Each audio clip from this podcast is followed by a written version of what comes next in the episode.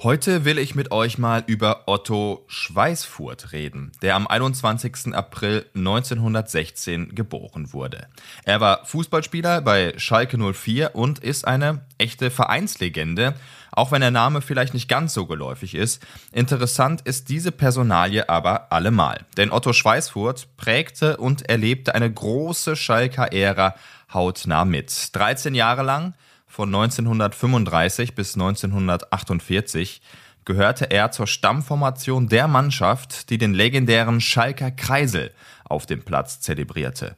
Kurzer Einschub, das ist eine Spielform im Fußball, die in den 20er Jahren in Gelsenkirchen groß geworden ist. Hauptmerkmal waren dabei direkte, kurze Pässe und dass sich Mitspieler auch ohne Ball immer versucht haben, irgendwie frei zu laufen oder anspielbar zu sein eigentlich so, ja, ein bisschen Pep Guardiola-like, also der Vorreiter von Tiki-Taka und One-Touch-Fußball. Daher auch der Begriff Kreisel, weil die Schalker den Ball oft von der einen auf die andere Seite brachten, mal ein Querpass, mal ein Steilpass. Das war damals noch richtig verrückt, weil Fußball zu der Zeit ziemlich oft in einem 2-3-5-System gespielt wurde, also zwei Verteidiger, ein Dreier-Mittelfeld und fünf Stürmer heute, glaube ich, undenkbar. Lange Rede, kurzer Sinn, auch Otto Schweißfurt war Teil dieser Zeit, ein gefürchteter Verteidiger, der als eisenhart gegolten hat. Zum 50-jährigen Vereinsbestehen gab es einen netten gedruckten Satz über ihn im vereinseigenen Magazin, das tatsächlich eben auch Schalker Kreisel heißt der ihn wie folgt beschreibt. Sein Kopfballspiel und sein spritziges Dazwischenfahren waren seine Stärke. Klingt auf alle Fälle wahnsinnig interessant, spritziges Dazwischenfahren. Vielleicht auch einfach nur ein Euphemismus für Blutgrätsche. Wie gesagt, 1935 Debüt in der ersten Mannschaft der Königsblauen. Nach zwei Jahren hat er sich dann komplett etabliert und war eigentlich fester Bestandteil der Startelf und holte dann auch im Jahr 1937 mit S04 das Double. Wahnsinn. Es gab aber auch Rückschläge. Drei Monate später, nach diesem absoluten Erfolgserlebnis, spielte Schalke in der ersten Runde vom DFB-Pokal bei den Kickers Frankenthal. Und da hat es den damals 21-Jährigen richtig erwischt mit einer Verletzung.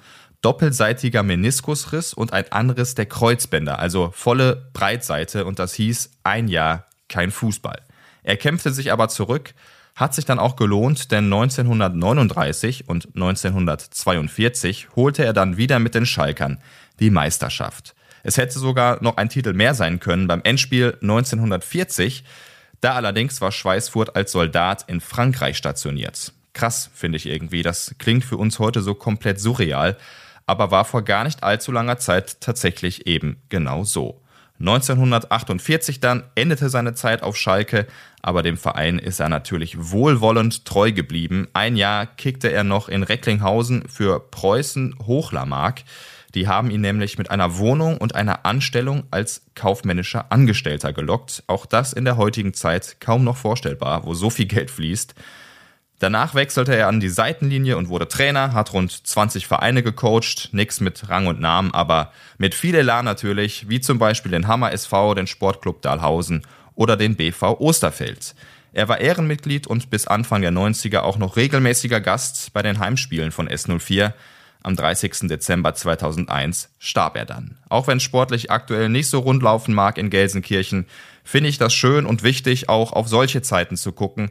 Der Club besitzt auf alle Fälle eine große Historie und ich bin ziemlich sicher, da kommen auch wieder bessere Zeiten.